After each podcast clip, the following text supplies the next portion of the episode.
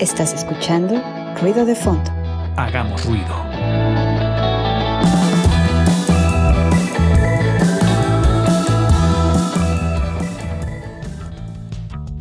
Amigos de Ruido de Fondo que están escuchando la frecuencia universitaria Radio Web 96.9 de FM y nuestra transmisión en Facebook donde nos encuentran, como siempre se los recuerda Angie, en como Ruido Producciones. Recuerden que hace poquito cambiamos las redes porque nos convertimos en una plataforma para eh, difundir contenido sonoro. Ya estarán ustedes viendo algunas otras producciones precisamente de Ruido Producciones que tienen que ver con podcast, con transmisiones en vivo y demás cuestiones de sonido. Pero hoy vamos a tener una entrevista muy especial que ya les habíamos adelantado en el primer bloque de este programa. Nos acompaña una compositora muy especial, una compositora mexicana que está haciendo cosas bien chidas que ahorita les vamos a platicar. Y está con nosotros Carmen Ruiz. Carmen, ¿cómo estás?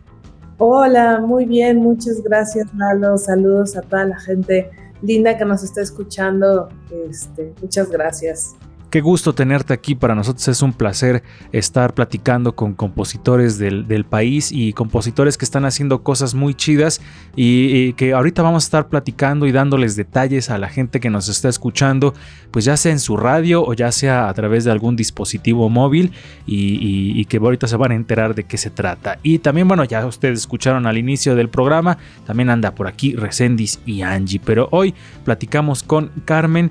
Eh, hace poquito eh, estaba escuchando lo que fue tu más reciente material, Bonita de Luis Alcaraz. Me gustó mucho cómo quedó esa versión. Nada más así para iniciar, les digo, vayan a escuchar Bonita esta versión que hizo Carmen Ruiz. Te quedó muy, muy padre. Ay, gracias Lalo. Pues sí, eh, esta canción forma parte de este EP eh, segundo que hago tributo a la canción latinoamericana. Saqué un primer EP igual bajo la misma premisa en el año pasado, 2020, como más o menos por esta, estas fechas. Claro. Y, finalmente vengo a, como a redondear, a terminar con, legado y, pues varias versiones del cancionero latinoamericano, entre ellas Bonita. Em, pues este tributo a la música que nos ha acompañado eh, seguramente a ti, Lalo, a toda la gente que, nos escucha este, desde pues, muchos años atrás, ¿no? La hemos escuchado en la casa de los abuelos, este, con los tíos, en diferentes versiones y bueno, es, es un poquito de de mi aporte ¿no? sobre, sobre estas canciones que son tan grandes y que, forman parte de, nuestros corazones y nuestras historias. Justo eso, ¿eh? Eh, eh, a mí en lo particular este, toca fibras de la nostalgia, ¿no? De, yo esta canción la conocí en mi niñez, en, mi casa, y, justamente me, llevó a, algunos pasajes de mi niñez y eso está bastante chido.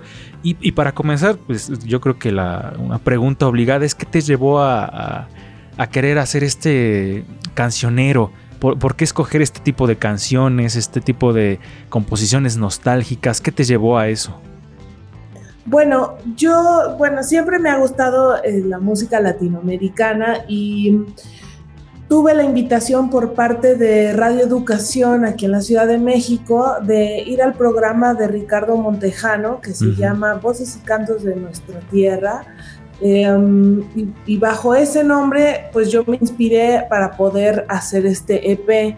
Dije, bueno, ¿qué, más oportunidad de, retomar todas estas canciones que, me han construido como, como música y como, como ser humano también, em, de recordarlas de, y de ponerles como mi toque, mi versión, ¿no? Eh, para, para el primer EP, como te comentaba, eh, yo igual fueron cinco canciones, invité a cinco amigos distintos, el David Aguilar, Juan Manuel Torreblanca, este, ahí que se metan a, mis redes para ver qué otros invitados hay.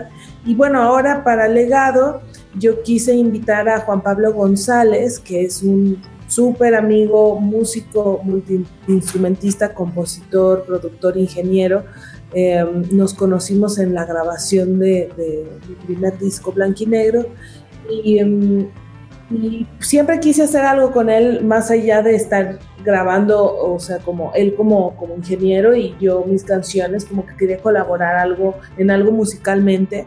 Em, y bueno, fue así que, que, le dije, mira, me están invitando por segunda vez a Radio Educación y me encantaría que pudiéramos hacer esta continuación. Quedaron muchas, muchas canciones porque pues realmente el cancionero latinoamericano es muy amplio claro. y quedaron muchas canciones ahí rezagadas eh, eh, que me gustaría como, como rescatar. Entonces hicimos entre los dos cada quien una lista de 10 canciones y en el primer ensayo nos vimos y, y, había muchas que concordaban, entonces fue así que, que quedaron las canciones para, para este segundo EP legado. Adelante, Recendis. Eh, pues mira, yo me voy con una pregunta también casi obligada en, esta, en esta época en la que estamos viviendo, y es que a mí me llamó mucho la atención una, canción eh, y es Gracias a la vida. Para ti, ¿qué significado tiene eh, esta, hacer eh, o versionar esta canción de Violeta Parra en, en un momento en el cual pues atravesamos ¿no? todo este proceso de la pandemia? Y que vamos saliendo poco a poco, ¿no? Que esperamos llegar a una posible normalidad, aunque yo siempre he dicho que la normalidad es ya la que estamos viviendo. Pero ¿cómo fue para ti el, el, gracias a la vida a partir de esta pandemia? Bueno, pues eh, algo que es curioso es que esto se grabó en 2019. Sin embargo, o sea, ha pasado el tiempo y, lo grande de estas canciones es que siempre dan como un significado distinto, ¿no? Este, son canciones muy universales. Entonces, en su momento, en el momento que la grabamos, yo le decía a, Juan Pablo que, que, yo lo que quería eh, poner en esa canción era el sentimiento pues tan fuerte que tenía Violeta, fue de sus últimas composiciones, Em, y, y, yo lo siento como un poco una carta de despedida este, de parte de, de, Violeta, ¿no? Em, eh, y entonces yo quería como, como ponerle ese sentimiento de despedida. Ahora eh, fue, fue un poco lo contrario. Siento que, que después de tantas cosas que hemos pasado, este, que seguramente, bueno, mi experiencia fueron muchos altibajos, ¿no? De repente momentos de mucha lucidez y comunicación conmigo misma y de repente, pues sí, unos bajones densos, ¿no? Porque pues es una situación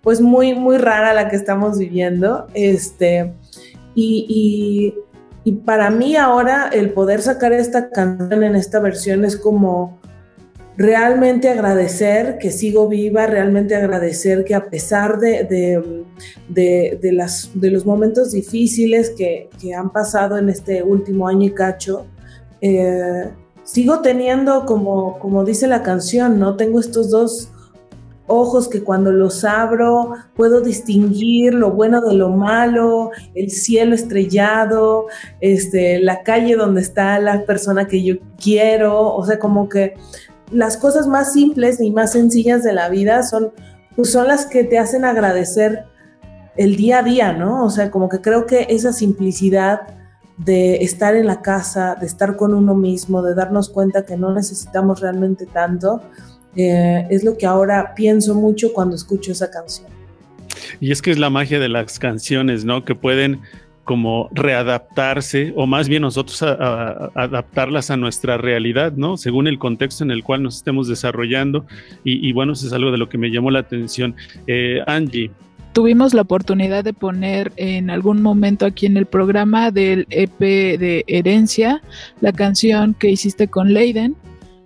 Y pues nos llama la, la atención, bueno, a mí también me llama mucho la atención como toda esta sensibilidad eh, que tienes, ¿no? Como, como música, como compositora y con toda la experiencia que tienes.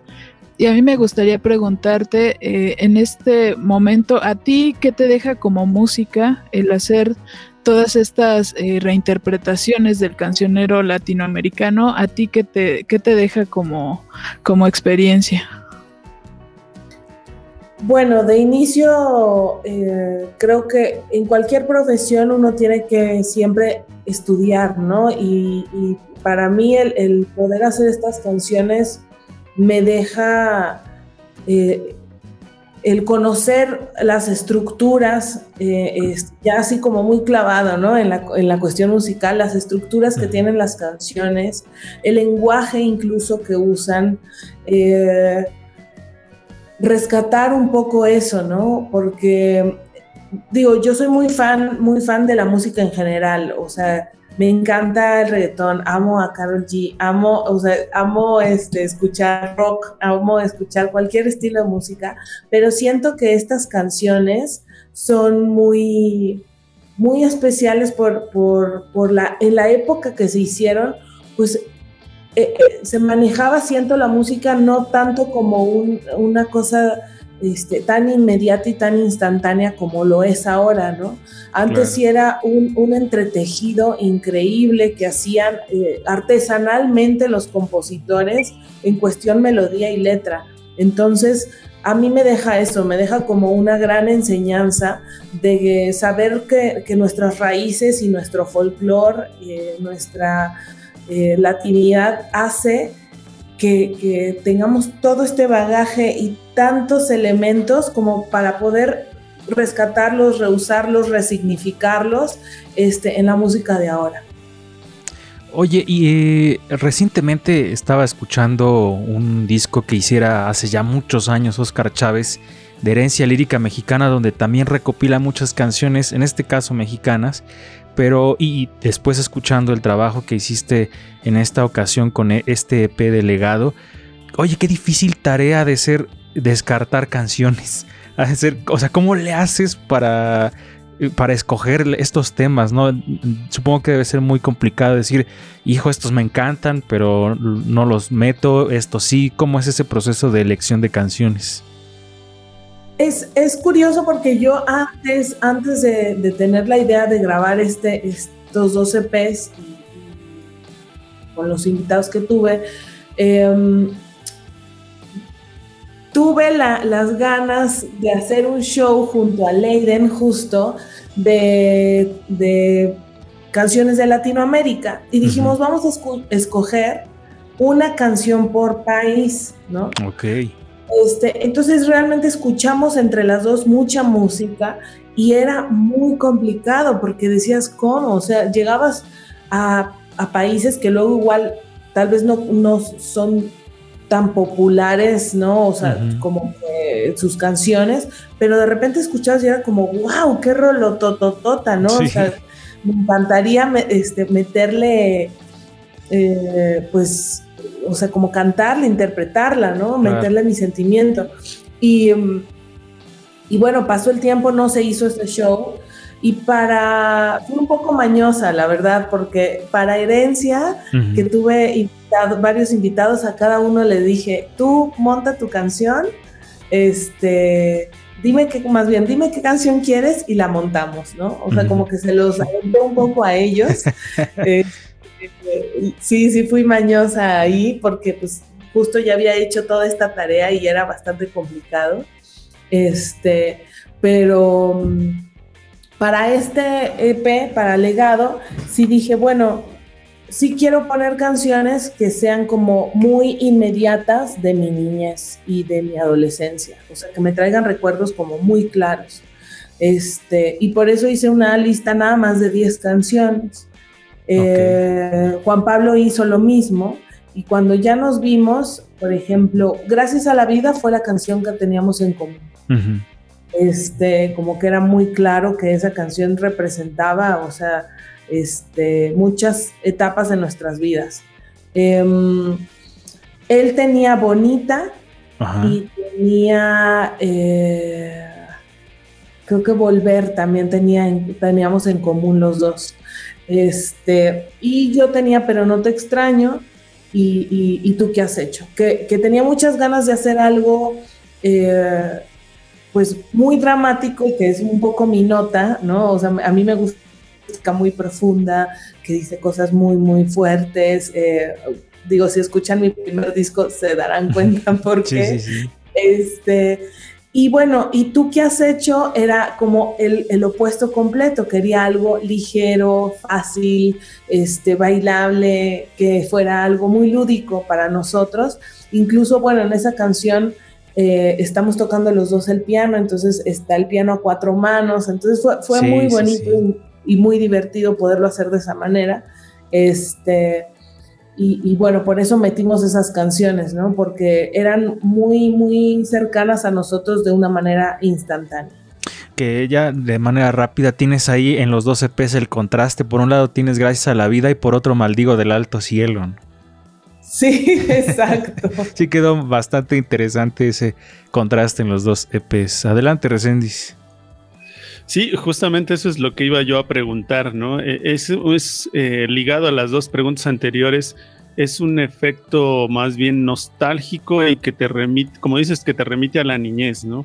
O sea, es, para hacer esta selección y también mencionando esto de Maldigo del Alto Cielo, que ahora todos andamos casi en ese mood deprimidos, este, no, no, se, en otro momento no se te ocurriría o crees que no puedas hacer una reversión, por ejemplo, de, canciones más eh, populares? Eh, no me refiero, no, no quiero decir que estas no lo sean, pero eh, hablo de un público más joven. Es decir, pues estas canciones las conocemos personas como de mi edad, ¿no?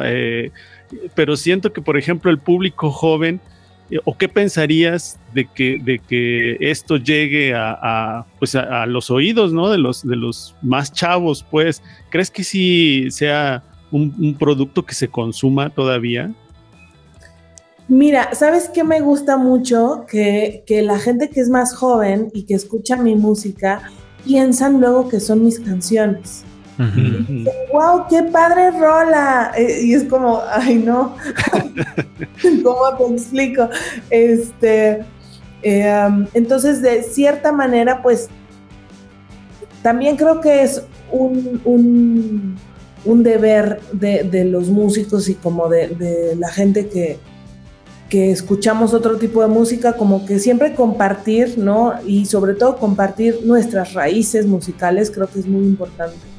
Em, y, con nuevas generaciones, porque, por ejemplo, pues Nati Peluso menciona a la Negra Sosa en una de sus canciones rapeando, ¿no? Entonces, este, creo que, que, siempre van a estar, o sea, y que sí se, consumen, obviamente no de esa manera instantánea, como lo es el reggaetón, como lo es el rock urbano y, otros géneros que, que, son los que escuchamos por la manera en la que se consume ahora la música, pero sí creo que, abre una ventana, ¿no? O sea, que, la gente joven que no conoce esas canciones o que tal vez las medio escucharon pero no les pusieron la atención, pues es como, bueno, aquí está de nuevo, este, de esta otra manera, a ver qué, qué te parece o, cómo la escuchas y, y se vuelve, pues, pues un poco actual, ¿no? De repente ya traer esas canciones, como dices, Maldigo el Alto Cielo, yo lo sentía a full el año pasado, ¿no? Y ahora ya siento más el gracias a la vida. momentos en el día, ¿no? También. sí. Y, es que aparte, pues son señoras canciones. O sea, son canciones que por más que pase el tiempo, siempre van a quedar ahí, siempre han trascendido de una forma importante y, justamente contrastan con esta cuestión que nos mencionas de la inmediatez, ¿no? Estas canciones se quedaron para siempre y se quedarán para siempre en, la memoria colectiva de Latinoamérica, porque pues ahí tenemos canciones no solamente de aquí de México, sino de todo el continente, y yo creo que eso, eso pesa mucho, y las generaciones jóvenes o viejas, cuando las escuchan, los jóvenes en este caso, pues van a darse cuenta que hay canciones que se van a quedar para siempre. Adelante, Angie. Eh, y curioso, ¿no? Que últimamente también eh, veo que hace falta como esa parte de reafirmar nuestras raíces, como para anclarnos eh, en esta realidad y para seguir adelante, porque, bueno, por ejemplo, lo que hizo Pascur, ¿no? que también menciona mucho su tierra, o el trabajo que hizo recientemente Natalia Lafourcade, también con, con estar, este, pues buscando, ¿no? Dentro de las canciones eh, de las canciones, eh, pues ya, ya como un, un fuerte arraigo con nosotros. Y justo te quería preguntar, eh, ahorita que estoy mencionando como varias compositoras, y me da mucho gusto ver eh, que cada vez hay más y que cada vez se escuchan más de ellas, no porque no existieran, sino porque creo que ahorita sí se, le, se ha dado un poco más de difusión, que todavía nos falta muchísimo. desde tu perspectiva, ¿cómo ves la presencia de las compositoras actuales? Bueno, yo creo que soy muy afortunada porque este, estoy, formo parte de un colectivo de músicas que se llama Energía Nuclear y, somos más de 200 este, músicas compositoras, este, cantautoras, intérpretes, o sea, músicas en general. Em, que recibimos en la Ciudad de México. No todas son mexicanas, pero que recibimos en la Ciudad de México. Y, es impresionante la cantidad de música, la cantidad de, talento que hay. Em, creo que se están abriendo los lugares, obviamente no como quisiéramos ni nos encantaría, pero, pero creo que, que estamos viviendo una época bien interesante, este, bien importante para, para, para, las mujeres, incluso como para las personas que, que, se encuentran en el espectro como de no binario también. O sea, creo que, estamos en un mundo bien interesante. Entonces, este, pues me siento orgullosa y me siento contenta, la verdad, de ser, parte de este, de este colectivo y, incluso ¿no? en el Palomar, que también somos este coro de 42 mujeres que estuvimos en el Zócalo con, con Mon Laferte el año pasado y que hemos podido estar siguiendo haciendo cosas este, a la distancia, teniendo comunicación. Es, es muy interesante y es muy bonito y creo que eh, ahora lo que nos permite Internet es que también si somos curiosos encontramos, ¿no? Entonces nada más es cosa de, de, de, picarle en los botones y en los swipes correctos para llegar a los lugares indicados. Pues eh, ya para ir cerrando, Carmen, esta entrevista, a la cual te agradecemos mucho, pues ¿dónde te puede encontrar la gente para que llegue a, tus redes y para que llegue a tu material? Claro, gracias Lalo. De nuevo, pues muchas gracias a ustedes. Para nosotros, músicos independientes, estos espacios son súper importantes. Eh, gente como ustedes que aún llevan nuestra, nuestro granito de arena en la música a nuevos oídos. Es como así oro molido, así que se los agradezco de verdad. A ti, gracias. Eh, a mí me pueden encontrar en todos lados como arroba Carmen Ruiz MX. Eh, ahí estoy poniendo toda la información. Pronto tendré un show presencial para la gente que pueda y quiera venir desde Puebla o la gente del DF eh, en el Foro del Tejedor el 24 de julio. Y también eh, es probable que se abran boletos este, en línea para la gente que quiera streamear. Pero bueno, la idea es este Em, empezar a, compartir ya de esta manera, pues ya, ya nos surge la energía, así el calorcito de la gente.